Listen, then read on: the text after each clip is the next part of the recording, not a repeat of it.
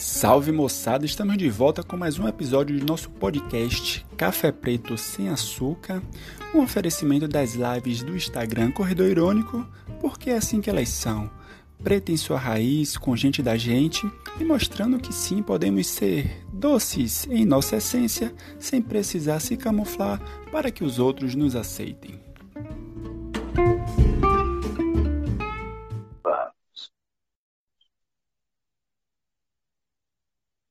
Deixa só ela aceitar. Oi! Fala, querida. Bom dia. E aí, como é que tá? Bom dia, tô bem. você? Tudo certinho. Me diz uma coisa, a minha imagem tá congelada pra você? Não. Não? Pra mim tá ok. Pra mim congelou aqui, mas tá ótimo. Vamos lá. bom dia, Não. bom dia pra todo mundo. Não, só, só, só- só deixa eu perguntar ao pessoal do chat aí. Alguém fala aí se a imagem de Jô se tá congelada ou se tá ok. Bora ver o que, é que o pessoal fala aí. E falem também se aparece uma interrogaçãozinha aí do lado do comentário do. Onde você comenta no chatzinho. Hum. A gente vai trocar uma ideia com o Júcio, ó. João falou que tá excelente, então vamos nessa. Tá, Tá ótimo. seguimos. Maravilha. Então, Júcio, primeiro agradecer, né, de você estar se dispondo a bater um papo aí com a gente essa hora cedinho. É... E aí, eu acho que a primeira coisa é você se apresentar, né? Eu acho que é sempre bom a gente se apresentar em primeira pessoa, né?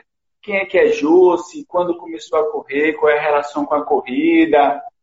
Inclusive, teve até uma das perguntas que era isso, né? Como você, como você começou a correr, não, na verdade, o que fez você começar a correr? Então, fala um pouquinho aí de quem é Júcio e qual é essa relação com a corrida. Bom, gente, obrigada aí a presença de todo mundo. Obrigada a você pelo convite. É, eu sou a Jusilene, sou mãe da Lavínia, de 9 anos. Eu tenho 34 anos. Comecei a correr tem pouquinho tempo, foi 2017. E por que que eu comecei a correr, né? Na verdade, eu era totalmente sedentária, tinha total noção de nada, de pace, de corrida, de quilômetro. E uma amiga minha do trabalho ela queria fazer a prova do circuito das estações, né? Que é, enfim, tem vários, vários lugares. E ela queria pagar mais barato na, na inscrição da prova. Então ela resolveu começar a chamar todo mundo para correr do trabalho. E eu não tinha nem noção do que que era, como é que era a corrida, mas eu fui, né? E aí, nessa brincadeira, ela conseguiu montar um grupo de umas 20, 30 pessoas. É, a maioria não corria, foi mesmo para festa, né? É, isso Mas pra foi. confraternizar com a galera, né? Exatamente, isso foi iníciozinho de 2017. Aí foi quando eu comecei a treinar, treinar com ela, né? Porque é aquela coisa, né? Eu falei, cara, eu acho que eu não consigo correr nem um quilômetro, eu vou morrer correndo 500 metros eu já morro. E realmente, eu não aguentava correr. E aí eu fui brincando, treinando com ela, a gente marcava antes de ir trabalhar para treinar um pouquinho, ia dar uns trotezinhos. E aí chegou o dia da prova. Foi a minha primeira vez, foi em março de 2017, que eu comecei a correr, foi a circuito das estações 5 quilômetros. Cara, eu terminei os 5 quilômetros assim, achando demais, caralho, eu consegui. E aí, depois disso, eu nunca mais parei, me apaixonei pela corrida. Foi assim, foi muito por acaso. Ah, maravilha. É, eu também, minha primeira prova também foi circuito das estações. Eu acho que nas cidades onde tem o circuito das estações é o pontapé inicial de boa parte dos corredores. Ah, isso é verdade. Realmente é uma, é uma prova muito bacana, né, para quem vai correr a primeira vez. É, e para além de ser popularizado, é uma prova que é muito bem organizada, né? Tem uma boa estrutura. É, então, ô Justo, vamos já entrar aqui já na, nesse momento de quarentena, né? Como é que você, nesse momento, está conseguindo se organizar? É, inclusive, teve uma pergunta aqui. Deixa eu só mostrar minha caneca aqui. Meiga e fofa. Linda! A minha é da mamãe, tô na casa da mamãe. Ah, você falou em mamãe, tem uma pergunta aqui que é sobre isso, né? é, quais as dificuldades de ser mãe corredora? Assim, muitas vezes a gente tem as diferenças né, entre você ser homem e você ser mulher, né, os nossos privilégios de ser homem na corrida, né, de poder sair correr, de correr sozinho, de correr sem camisa. E para a mulher que é mãe, né, tem outros porém. Né? Como é que foi para você Sim. se tornar corredora, né, sendo mãe? Como é que você conseguiu conciliar isso? Ah, então, para mim é, é, o maior desafio é você conseguir realmente conciliar o tempo de dedicação para a criança, né, para se dedicar à criação do filho com os treinos e com o trabalho e com o resto da rotina, né, porque eu também trabalho fora. Então, acho que a maior dificuldade é a gente conseguir conciliar isso. É, então, por exemplo, eu trabalho 10 horas por dia. Né? Agora eu estou trabalhando de home office, mas minha vida normal, eu saio de casa às 6 da manhã, chego 7, 8 da noite em casa. Home office deve então, estar trabalhando mais ainda, hein? Exatamente, estou, muito mais. É, então, o que, que acontece? É, é, para você conseguir conciliar, para ter aquele tempo de dedicação com a criança, né, e manter todo o resto da rotina, essa é a maior dificuldade. Então, a minha saída sempre foi treinar muito cedinho, para antes dela acordar, para conseguir acompanhar a rotina dela, ou à noite revezando com o pai, né? Porque aí meu marido também ele corre, não como eu, assim, ele não é apaixonado por corrida, ele corre por correr, e a gente se reveza assim. Então, tendo uma rede de apoio fica um pouco mais fácil. Mas o maior ele desafio é esse. Consegue te dar um suporte, né? Sim. Ele consegue te dar um suporte. É, Massa, inclusive. Falar... Oi? Não, eu costumo falar que a gente divide mesmo, assim, né? Tipo, ah, quem me ajuda. A gente tem que se dividir e, e, e der certo. Assim, uma coisa que é fácil também é porque a Lavínia já é maiorzinha, né? A minha filha já tem nove anos. Tem quantos anos?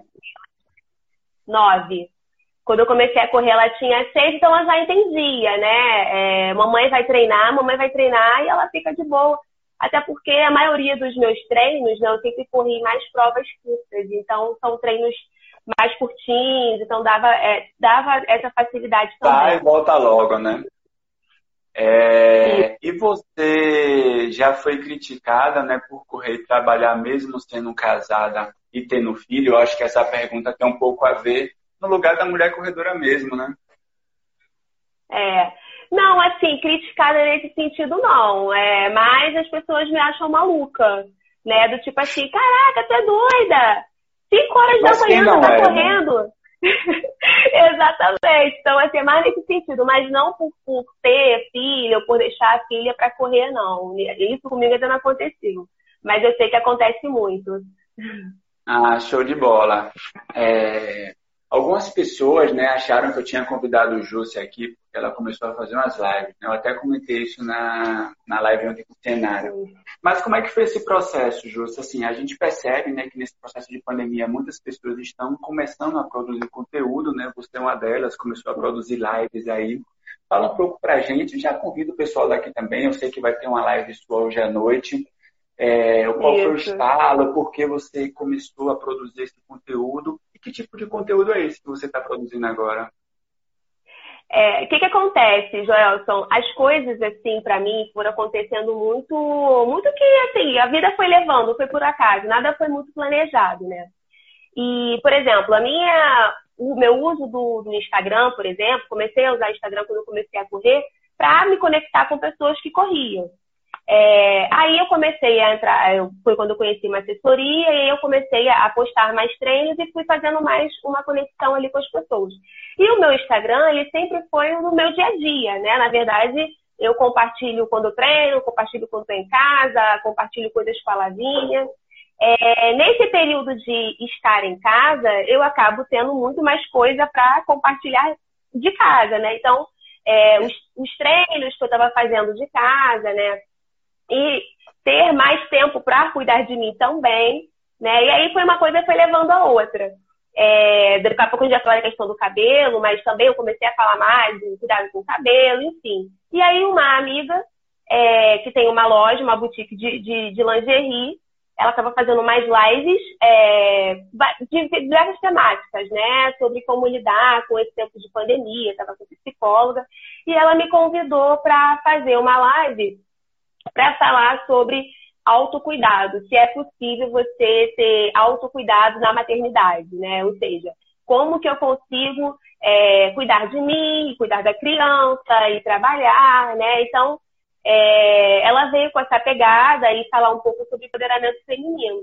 E foi assim, então assim, na verdade a gente fez essa live, é, foi até, tem umas duas, três semanas, tem pouquíssimo tempo, só que para eu falar sobre empoderamento feminino, para falar sobre autocuidado, eu não tinha como não falar, fazer meio que um resgate, né? Falar do porquê do empoderamento, o que é empoderar, uhum. é, o porquê que o feminismo é importante, por que esse movimento é necessário, né? Porque isso tudo é, é, o que embasou toda a minha trajetória até aqui, né? A, a, forma como eu procuro lidar e administrar as coisas. Então, com isso foi um estalo, foi uma troca muito legal.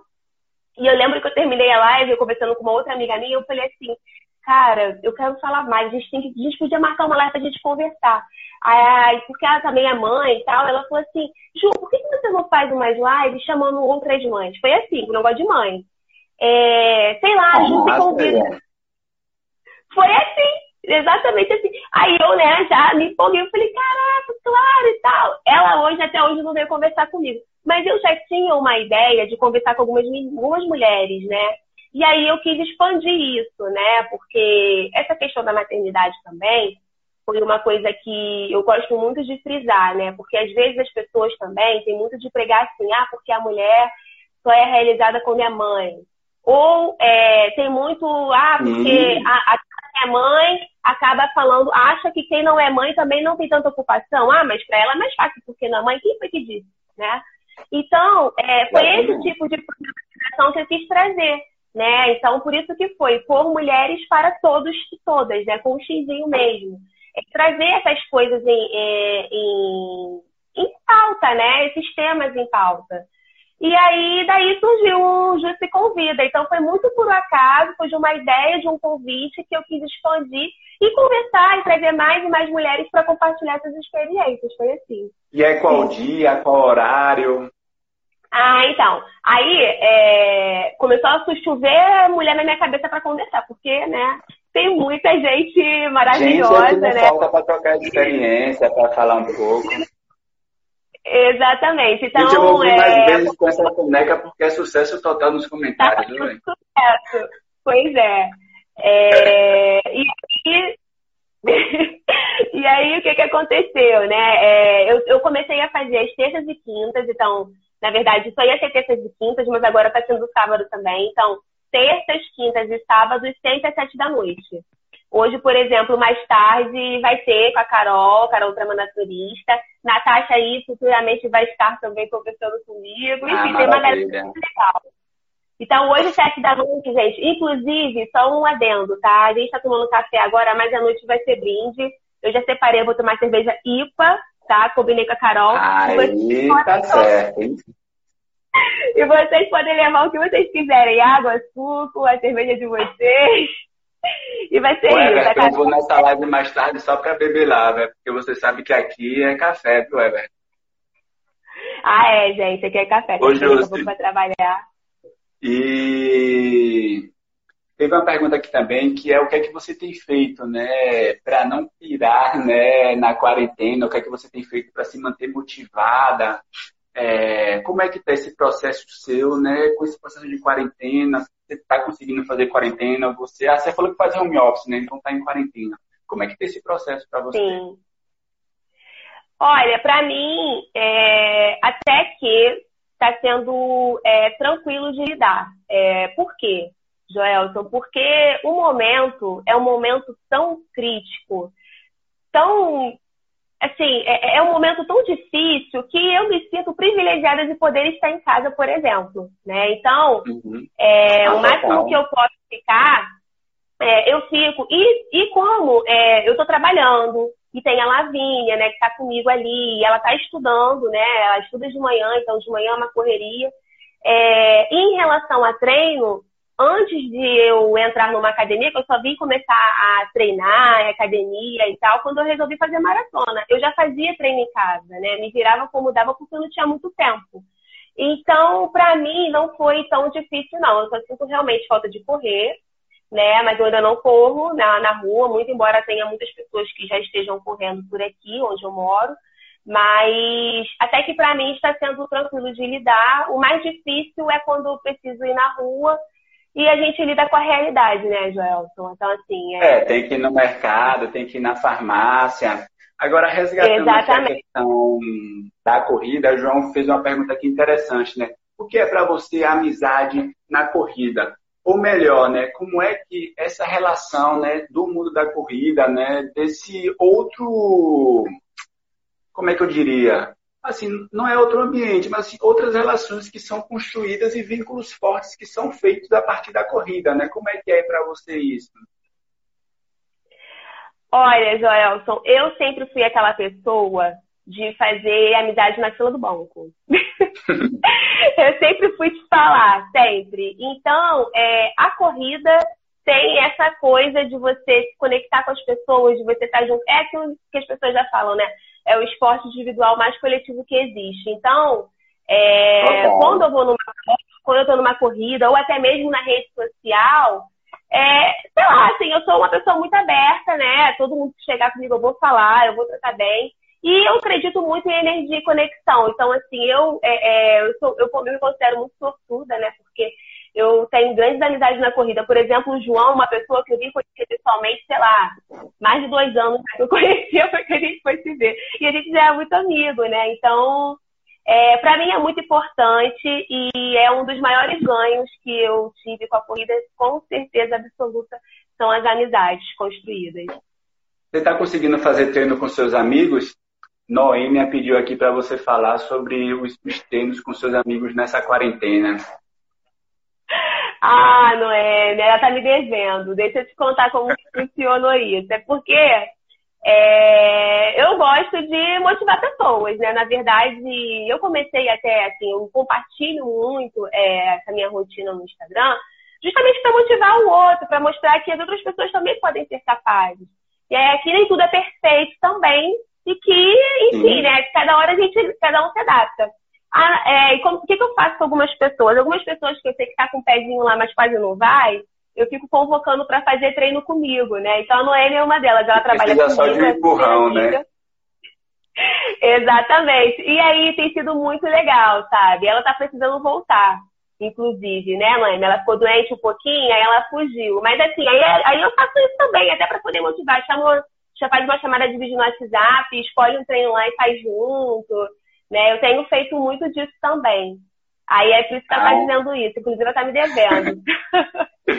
Massa. Voltando um pouco sobre a situação da mulher na corrida, teve uma pergunta aqui, deixa eu resgatar ela, porque você já é, emenda, né? Você já deixou de correr, né, por, com roupa curta por medo de assédio? Ou como é para você, né?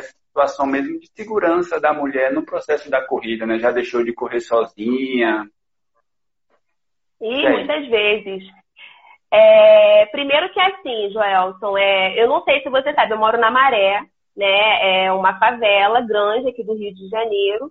E qual que é o meu local de treino? É no Fundão, que é onde tem o UFRJ, Universidade Federal do Rio de Janeiro. É um espaço maravilhoso para correr na cidade universitária. Então, para eu treinar, é, esse é o lugar que eu treino. E é um lugar que é um lugar relativamente perigoso, mas é o que eu tenho para fazer. Então, sim, todas as vezes que eu saio de casa, principalmente quando eu saio muito cedo, que ainda está escuro, é, eu procuro sim, é, é, eu não, não fico de top, né? Eu tiro o top assim, quando eu termino o treino, quando na hora da corrida lá eu tiro, depois eu, ah, eu tiro a camiseta, depois eu coloco a camiseta de novo né? É, ontem a Nara falou sobre isso também. Então, sim, isso é muito comum. Na prova, não. Na prova, eu corro de top, de short, porque eu estou num lugar que eu me sinto mais protegida. Um ambiente mais seguro, né? Exatamente. Mas quando eu vou sozinha, é, é fato que eu realmente tenho esse cuidado. É... tá fazendo sucesso. Total. Você tinha. Qual era a sua prova-alvo esse ano? Ela foi cancelada, não está cancelada ainda? Está, ainda não foi cancelada, é a Maratona do Rio. Na verdade, é a minha hum. primeira maratona. e aí, sinceramente, mesmo que tenha, eu não estou segura em fazer. Eu acho que é totalmente possível adiar um pouquinho esse, esse sonho da maratona. Ah, pode crer. É, Everton perguntou aqui, né, é, como você lida com preconceito dentro e fora da corrida. Fala aí, tem, tem umas perguntas sobre isso? Não, fala aí sobre isso aí. Depois eu emendo uma pergunta aqui. Preconceito tem vários, né? Pode ser preconceito por eu morar na favela, pode ser o preconceito por eu ser negra, pode ser por eu ser mulher também. Tem tudo junto, né? É, como que eu lido, né, Joel? Então, eu acho que é, é muito no dia a dia. É, eu procuro, quando as pessoas têm algumas abordagens né, preconceituosas ou racistas, eu procuro com toda a calma carinho e sorriso corrigir. Né? Eu já passei por umas situações assim, por exemplo, onde eu trabalho, né? Eu trabalho no bairro que é um bairro, é, um bairro mais nobre, que é Barra da Tijuca e tal. Então, às vezes quando a gente está conversando né, com pessoas, enfim, né, que não moram na favela, e eu falo assim, ah, onde você mora? Eu moro na Maré. Aí olha assim, ah, mas nem parece. Ah, por que não parece? Eu, eu falo, por que, que você acha que as pessoas fazem o que, que você acha que as pessoas fazem na favela? Fala pra mim. Não, a gente é normal, a gente estuda, a gente não é todo mundo que é bandido, né? É aquele problema de achar que quem mora na favela é o retrato falado, né, velho?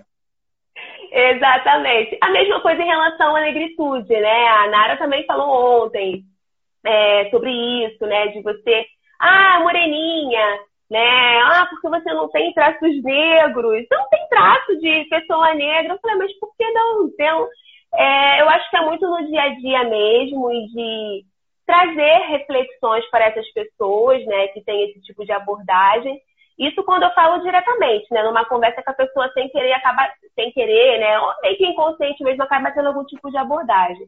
Situações de preconceito de uma forma geral, assim, no sentido de, ah, ser signológico, coisa do tipo, eu não percebi ainda não. Tá? É mais no, no diálogo mesmo com as pessoas e eu vou corrigindo mesmo, vou tentando trazer a pessoa ali para uma reflexão. Super premiada no trabalho. Você... Isso que eu ia falar, você já ganhou aquela plaquinha funcionária do mês, foi? Não, então, deixa eu te explicar um pouquinho sobre o meu trabalho, porque eu sou. Eu tenho formação em serviço social, né? Eu, eu me formei pela Universidade do Estado do Rio de Janeiro, mas eu também sou técnica de segurança do trabalho. Então, eu, hoje eu atuo como técnica de segurança do trabalho, eu sou responsável pela área de gestão de saúde e segurança, ou seja, é, todo daquele, eu trabalho numa empresa de construção civil, tá? Então, uhum. todo o processo de, de cuidado, de proteção, implantação de medidas de proteção para aqueles trabalhadores não adoecerem, não se acidentarem no trabalho, eu sou responsável por essa área onde eu trabalho. E nós temos certificações, é por isso que o. o... é referente. Gente, trazer amigo para live é ótimo, né? É por isso que o João está falando isso, né? Porque nós participamos de um, uma premiação anual e todo ano a gente, felizmente, somos premiados por, por esse trabalho, né? Que a gente vem desenvolvendo ao longo de alguns anos. Eu trabalho há 10 anos nessa empresa. É por isso. É, Natasha fez um comentário aqui interessante, que é o seu campo de trabalho é um campo extremamente masculino. Como é que é para você Sim. trabalhar nesse ambiente, né? Então, eu até já falei, já até falei sobre isso uma vez, alguns anos atrás, né? É, vira e mexe tem alguns eventos relacionados a isso, discussões lá no meu trabalho. É, muito embora a gente ainda tenha aquele estereótipo da indústria da construção, né, engenharia, ser um ambiente muito masculino, hoje, cada vez mais está sendo ocupado por mulheres, tá? Então, por exemplo, no canteiro de obras você tem engenheira, você é administrativo, você tem mulheres operárias, é, então, em relação aos profissionais do canteiro, operário, e até mesmo as relações de, de pessoas é, de nível hierárquico mais elevado, existe muito respeito. É, eu nunca passei nesses de... com construção civil, eu trabalho nessa empresa estou há 10 anos, mas eu trabalho em construção civil desde 2008. Então, nesses 12 anos, eu nunca tive nenhuma situação de desrespeito, não. Muito pelo contrário, é um ambiente até muito respeitador. As pessoas respeitam bastante. Talvez pela posição que eu ocupo, mas é porque eu também sou muito ligada no dia a dia com aqueles funcionários do canteiro, né? Muito no dia a dia, de estar conversando, de estar junto. Então, isso acaba trazendo também, né? é, um respeito, um ambiente de respeito mútuo. Então, para mim é bem tranquilo. Mas já foi bem ah, difícil, porque os tempos mudaram, né? Então hoje está tranquilo. Peguei a parte boa. Ah, maravilha. E além de você, tem outras mulheres que também é, ocupam outras, outras categorias que são majoritariamente masculinas lá? Vocês têm algum tipo de relação entre, entre mulheres lá nesse ambiente? Como é que é isso? Não, assim tem. É, inclusive, assim, é uma coisa até muito, muito feliz da empresa que eu trabalho, porque a maioria dos cargos de gestão na engenharia, né? Porque uma empresa, uma construtora, você tem a parte de vendas, tem a parte administrativa financeira. Na engenharia, é, a maioria das gerências são femininas. o diretor ah, é, é homem, temos muitos cargos de, de liderança feminina é, engenheira, gerente de orçamento, gerente de assistência técnica, né, coordenação de obras. Então, é, é, um ambiente bem equilibrado. Não sei se isso é uma ah. realidade assim. Na indústria da construção tem crescido bastante, tá? Isso é uma realidade cada vez mais comum. Óbvio que questões ainda precisam ser levantadas, né? Discussões salariais tudo mais. Isso é uma coisa que é realmente da sociedade como um todo. Mas a presença feminina já existe bastante. Maravilha. É... Então, é, Bela até comentou aqui, né, que. Ai, cadê? Júcia é uma estrela, né? Ela colocou emotion. E Bela foi uma das pessoas que tinha comentado, né, que eu tinha visto seu post e por isso eu tinha, coment... tinha te chamado para live, né? Eu até falei com ela, eu falei, não, mas eu tinha pensado em chamar a Júcia para live mesmo antes disso. Assim, para mim, um post que eu falei que tenho que chamar a Josi para a gente bater um papo, foi aquele post que você fez, né, sobre a transição capilar, né, que na legenda da foto, né? Quem não viu, siga a Josi, veja esse post, né? Você vai ver lá que são quatro fotos em que ela mostra um pouco da transição capilar dela e o texto, na verdade, o que importa é muito mais o texto do que a imagem, ainda que a imagem também seja importante, porque ela tem uma simbologia muito forte. É, eu queria que você falasse um pouco sobre isso, né? Para a gente entrar né, nesse terreno de como foi esse processo né, de transição capilar para você. E você fala né, tipo, da importância tanto disso, né, num contexto de você se reconhecer né, como uma pessoa que você é hoje e como isso também tem, como é que a corrida também tem nesse, tá nesse contexto, né? Porque, inclusive, teve uma pergunta aqui que foi isso, né? Se foi difícil a transição capilar, é, nunca é fácil, nunca escutei ninguém falar que é fácil, mas se influenciou algo é. na corrida. Isso aí eu queria saber, que eu acho que isso é uma pergunta interessante. Sim, na verdade é até o contrário, sabia, Joelson? É... Eu começar a correr fez com que eu olhasse mais para mim e querer cuidar mais de mim. E, e, e, assim, a corrida ela trouxe isso, né? É, esse processo de descoberta, de saber que eu posso ir além, e além, e além. E esse processo de autoconhecimento foi que despertou eu parar de usar química no cabelo. Então, na verdade, foi o contrário. A corrida que influenciou para que eu é, iniciasse o processo de que eu já tinha tentado inúmeras vezes. Inúmeras vezes. Eu, eu falei isso no post, né? O post é assim, tudo tem seu tempo. Porque tudo tem seu tempo. Isso é pra vida, né? E a questão do cabelo, é, a Nara também falou isso ontem na live, né? Com 30 e poucos anos e tal. É, esse autoconhecimento só veio já também com mais de 30 anos, né? Eu tenho 34 anos, eu fiz a transição capilar tem dois anos, né? Que eu iniciei o, é, a transição. Então, é, como que foi? Né? Na verdade, assim, eu tive dois, dois starts, né? Primeiro que eu sempre tentava, mas eu achava, ah, não, não dá, ah, porque eu não aguento. Né? Eu passei a vida inteira usando química no meu cabelo. Né? E isso é uma coisa que é, é, os nossos pais, as nossas mães, eles não sabem muito o que fazer com o cabelo, né? Naquela época, porque não tinha produto, não tinha esse incentivo, não tinha nada, né? Então. E tinha um é, outro lado, né? Você ter um cabelo que não era um cabelo alisado, não era bem visto na sociedade, né? Então não era só o não saber cuidar, né? Era não saber cuidar e porque era feio, né? Era nega do cabelo duro, era cabelo de Sim, bombril. Né? De bombril, areapanela. Exatamente. Então, assim, isso, desde criança, eu usei química no cabelo, né? É, então, para mim foi muito difícil. Mas o primeiro start foi quando eu comecei a, a correr, eu comecei a me, enfim, né, me autoconhecer e tal, eu resolvi começar a pensar nisso. Mas o segundo foi a Lavínia, né? O meu marido é branco, né? A Lavínia, ela não tem, não tem a pele negra, né? Mas ela tem, ela é misturada, né? Então, assim, o cabelo dela é ondulado. Né? E, ela, e, é, e aí ela falou pra mim que queria ter o cabelo liso. Aí eu falei assim, é, filha, mas por que você tem cabelo liso? Seu cabelo é tão liso assim, do jeito que é. Aí ela falou assim, mamãe, e por que a senhora lisa seu cabelo então? Desse jeito. E aí eu comecei a pensar, eu falei.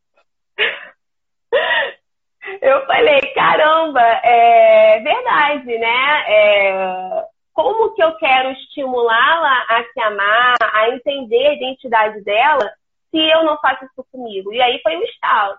Então foi um processo difícil, mas foi um processo assim divisor de águas para mim. Para a Jussi foi é, eu fiquei um ano, né, sem usar nenhum tipo de química e quando eu é, como eu alisava o cabelo, fazia a escova progressiva, tinha toda uma textura, né? Meu cabelo é esse aqui, é totalmente natural. Então você imagina uma parte assim, outra parte totalmente esticada, né? É, é então, por isso um que não é fácil, né?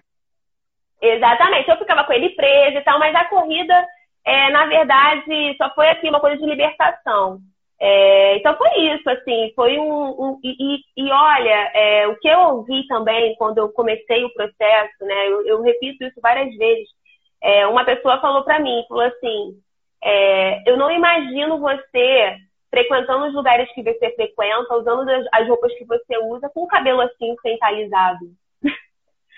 Aquilo foi uma parada que me deu mais vontade ainda de, não, peraí, vai ter preta de cabelo, crespo sim, usando o que quiser usar, e é isso, sabe? Então, para mim foi muito importante e eu não, eu não conheço ninguém que tenha passado por um processo de transição capilar, porque é um resgate de identidade, né?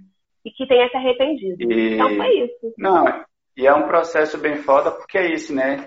É, se por um lado existe uma minoria que consegue ter a postura que você teve de falar não, vai ter preta assim, de cabelo crespo, de black, de cabelo cacheado, né? Quantas outras mulheres negras não dão um passo atrás e falam não, eu não vou fazer uma transição capilar porque realmente eu não vou ser aceita na sociedade, né? Ou no convívio em que eu tô, porque se eu não tiver o cabelo liso, né, vão me olhar com outros olhos.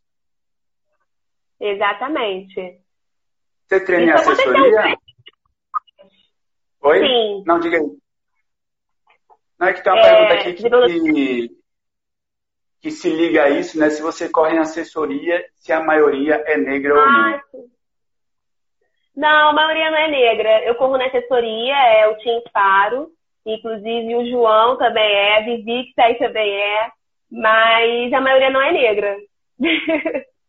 na verdade, só as poucas negras é, da, da, assessoria. Eu, é, eu não sabia qual era a assessoria, mas se a assessoria é uma assessoria mais ou menos, não precisa nem ser assessoria badalada, gente. Olhem as assessorias em volta de vocês ou olhem mesmo a sua própria assessoria, né? É, a minoria sempre é negro.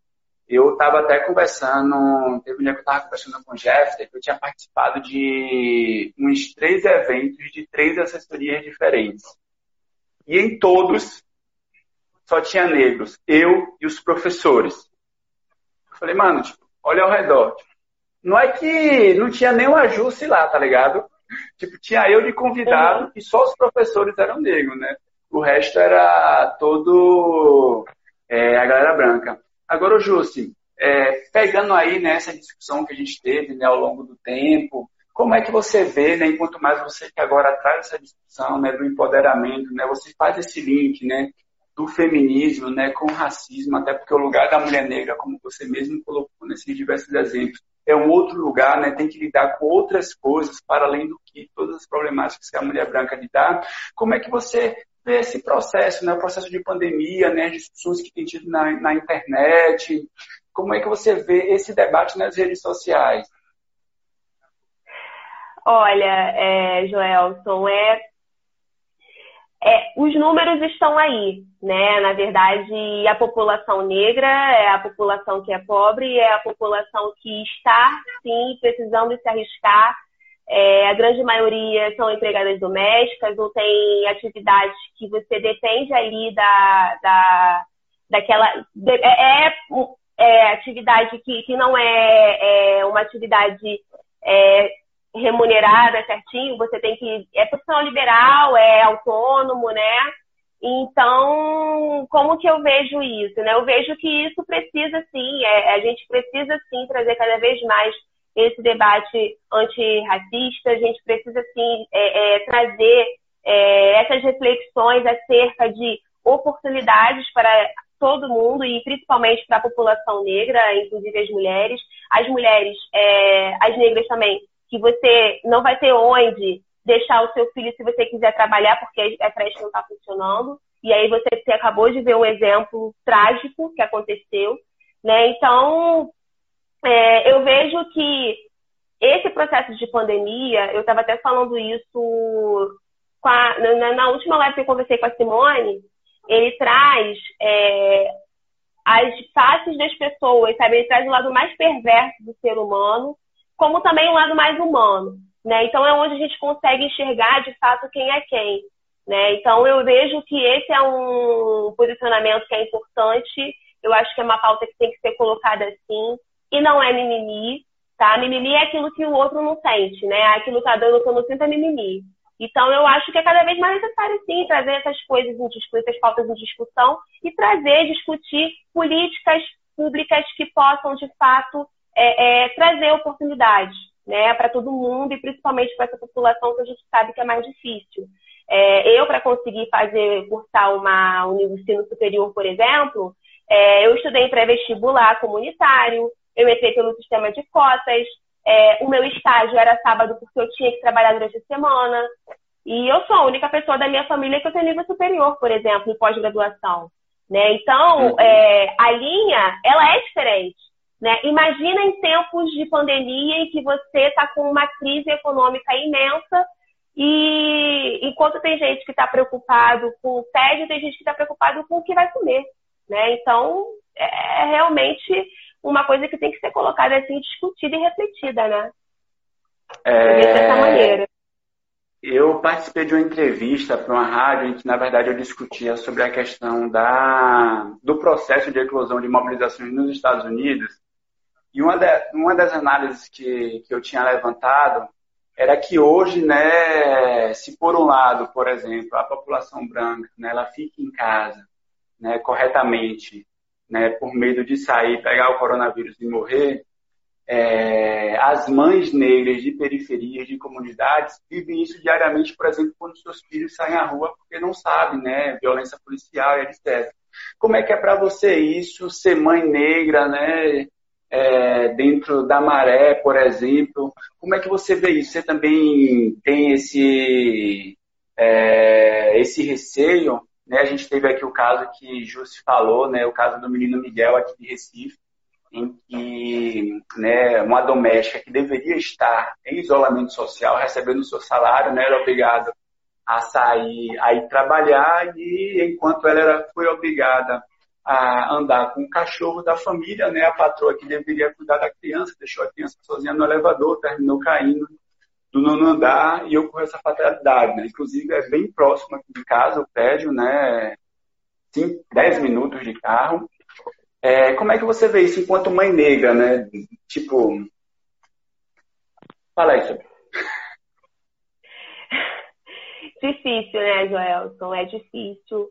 É, eu costumo falar que é uma frase também é que quando uma mãe perde o filho, todas as outras perdem um pouco também, né?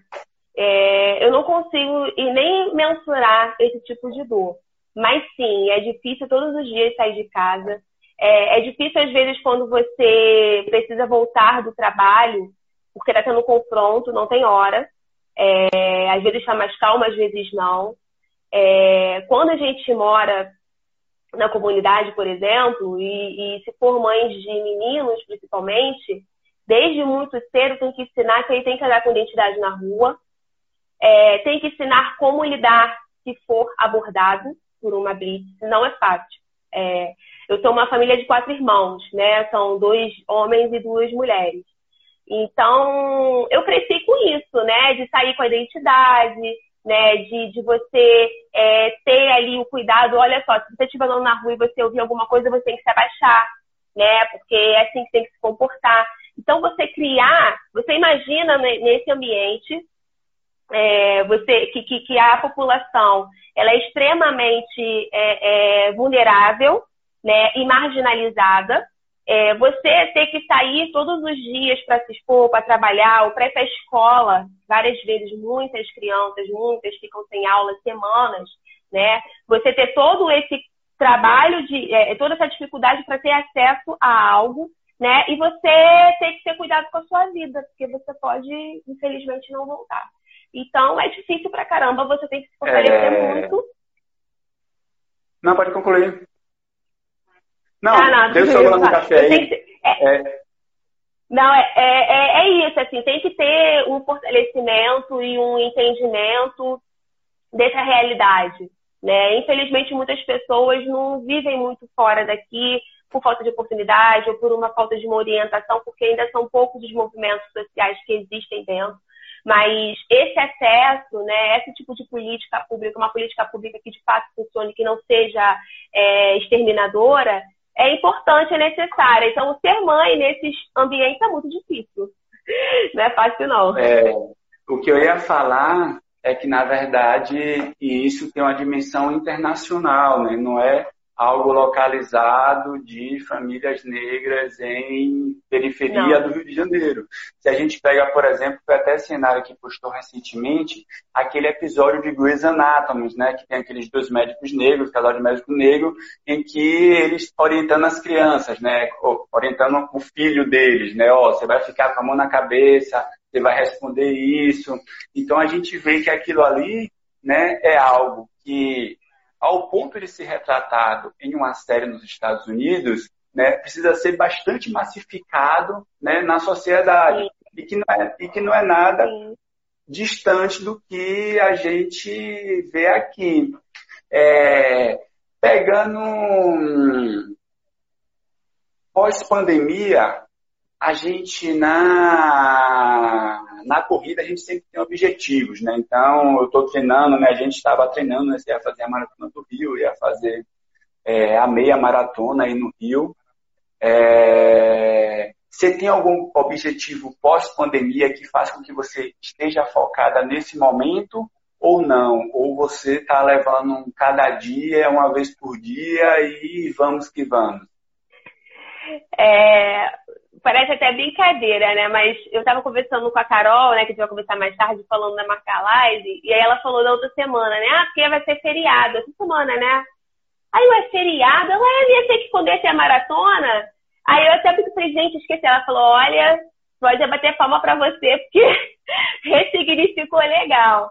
É, sinceramente, Joelson, eu não tenho, assim, nada definido pós-pandemia, não. Eu só quero é, voltar a correr e recomeçar. Eu já não tenho muito, eu já tenho um histórico de recomeço, né? Então, é, eu acho que a primeira vez foi um pouco mais difícil. Eu tive uma gestação é, que, que, eu sofri um aborto em, no início de 2019 e eu fiquei quatro meses sem correr, né? Então, isso para mim foi muito doloroso, o recomeço foi difícil porque eu acabava me cobrando muito, né? Assim, eu gosto de, de performance, eu gosto de correr rápido, então, eu fiquei nessa neura de querer voltar ao ritmo que eu estava e me fez muito mal. Depois que eu dei uma relaxada foi que eu melhorei. Então, assim, a minha meta esse ano, a minha prova-alvo era a Maratona do Rio. Se rolar ou não, eu acho muito provável que não role. É, eu só quero voltar a correr e recomeçar. E tentar. Senara tinha falado que ontem. Senara tinha falado que ontem eu cancelei a maratona de Chicago e que hoje ia cancelar do Rio esquece a Maratona do Rio, Ju. Se treina para outra coisa, tá? Foque ou Paraná. Exatamente. É Não, Agora, o meu foco... Deixa, deixa eu só te interromper para você continuar. E, João, lá, na, lá bem antes, João tinha falado que você tem uma sala só de troféu. É, fala um pouco aí quais ah. são os tempos, como é que é a sua performance na corrida. Então, eu até anotei, eu falei, ele deve perguntar alguma coisa disso. Porque É, como eu te falei, Joel, essas coisas foram muito por acaso, né? Por que, que eu corro, eu, assim, o que eu tenho mais é, o que eu corro mais são 5 é, quilômetros, né? Então, todas as vezes que eu ia participar de prova, eu até tenho que melhorei muito isso em mim, né? Mas eu, eu ia por aí por mim, eu não olhava pro lado, não olhava. E muitas vezes, de coração, eu chegava perdida sem saber que eu estava lá na, no pódio. Né? Eu chegava assim, a faixa. Não sabia nem se ia passar por ali. Né? Não sabia então, onde estava. não sabia onde estava, né? Então, assim, eu, eu comecei correndo muito 5 quilômetros, né? Então, eu tenho alguns, alguns pódios de 5. Até anotei aqui. Na verdade, foi em 2018, eu tive, deixa eu ver, eu anotei aqui, 5 quilômetros, eu tive quatro pódios gerais e um na categoria. É, 21 eu fiz revezamento com a Kareninha, eu corri também é, a maratona de revezamento com o Suca, segundo lugar geral. 10 quilômetros, eu fiz duas provas na vida de 10 quilômetros. e as duas eu peguei pódio da categoria. Só isso. E... Olha, eu fiz duas provas de 10 quilômetros e tô aí com uma porcentagem de 100% de pódios em prova de 10 quilômetros. Sua, sua distância preferida hoje é os 5 km? Olha, eu vou te falar, parece que é doideira, né? É, eu gosto muito de 21. Eu adoro correr é. 5 e eu tenho que me decidir, né? É, mas eu sempre gostei muito de correr 5. Minha preferida é 5 quilômetros, né? Mas quando eu comecei, quando eu decidi que eu queria fazer a maratona, é, o meu treinador falou, Gisilene, esquece performance 5 km, porque é totalmente diferente. E foi muito difícil me reeducar, né, para correr treinando para uma maratona. Foi todo um processo e eu gostei. Gostei, estou gostando, né? Agora já nem sei mais o que é correr 5 km. é, é, mas é isso, assim, a né? no coração é 5. É, são sabores diferentes, mas é, eu gosto muito de 5, eu gosto de 5. Mas eu não sei, né? Agora vamos ver como é que vai ser experimentar a maratona. vamos ver é. o que me espera. Qual é a sua prova dos sonhos? Aquela que você fala, essa um dia eu vou correr. Parece um sonho bobo, Joelson, mas sabia que é a, a... Inclusive, é a maratona de São Paulo. A maratona de São Paulo, não. Como é que fala que todo mundo. A São Silvestre, que não é maratona. A maratona de 15 quilômetros. A prova que eu tenho vontade de correr. A maratona de São é Silvestre? É. A maratona de São Silvestre. eu não ah, tenho muitas pretensões, sabia? É, inclusive, esse ano também, eu até brinquei com o João, eu falei, esse ano eu vou fazer duas maratonas. Vou fazer a maratona do Rio e a maratona de São Silvestre. Só que, né, é... gente, não é maratona, não sei se tem gente que não é corredor aí, né, é brincadeira. Mas, enfim, mudou tudo, né? Eu não tenho tantas pretensões, não. Não. Ah, igual eu e o João. Eu e o João também não tem muita pretensão, não. A gente só quer ir correr a Maratona de Florença na Itália, só isso. Mas pretensão mesmo. Maravilhoso. Tá de boa. Agora, a Maratona de São Silvestre, né, a nossa major brasileira, é realmente eu acho que é aquela prova que todo mundo tem que correr uma vez na vida. Eu, eu morei cinco anos em São Paulo, né? Comecei a correr lá na esteira, inclusive o João e o Senhora me zoam por isso. E quando eu morava em eu São Paulo. Eu. É, exatamente, no podcast. É, teve um ano que eu me organizei para correr a maratona de São Silvestre. E aí eu terminei viajando, né? E agora eu não sei quando eu vou correr, porque é Réveillon, e entre o Réveillon no Nordeste e Réveillon em São Paulo, infelizmente, é uma disputa Opa. um pouco desleal. Nem se discute. Mas eu pretendo, eu pretendo. É, miserável.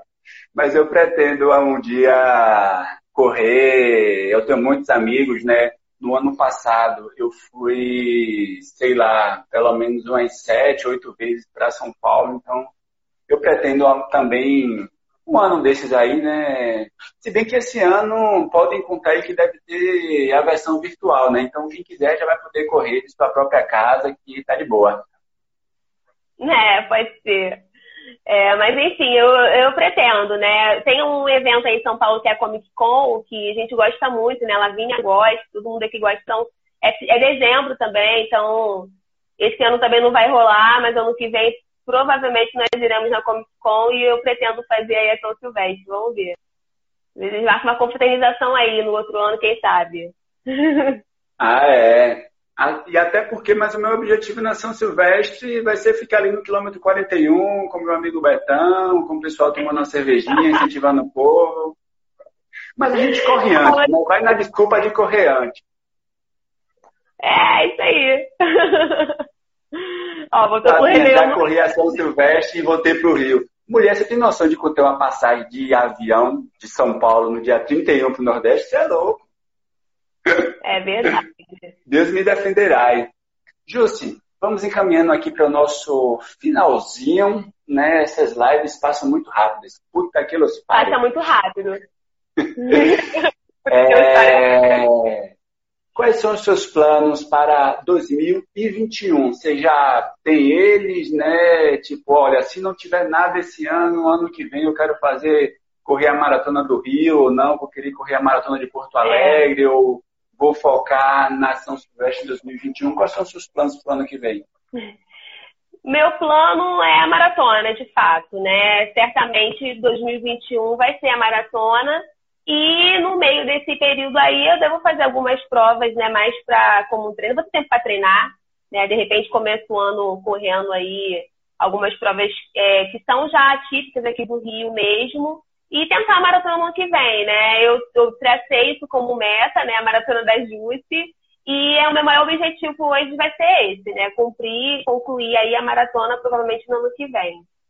E é isso, depois da maratona, a gente fica até meio assim, primeira maratona, né? Então, eu não sei muito o que vai vir depois, né? Mas a princípio é só isso mesmo, a maratona, né? Continuar treinando.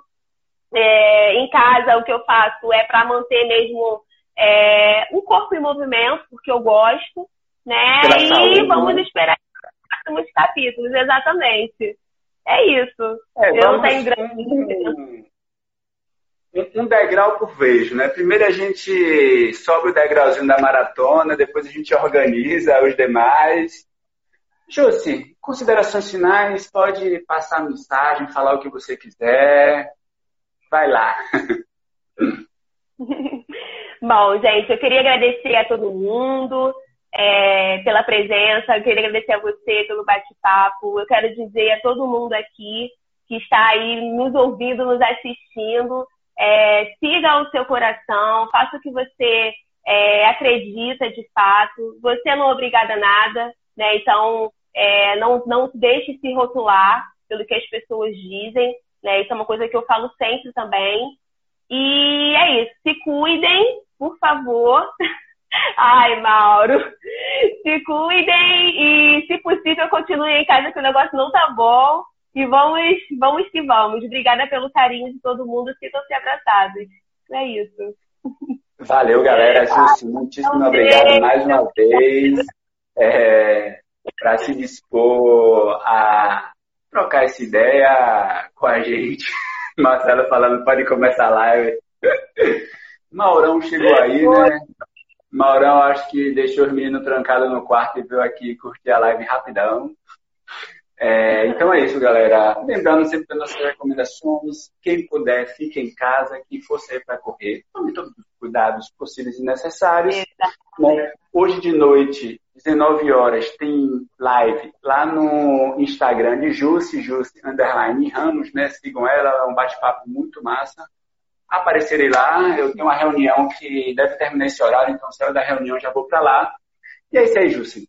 Valeu, valeu, galera. É nóis. Obrigada. Um beijo, gente. Tchau, tchau. Valeu, valeu, Marcão.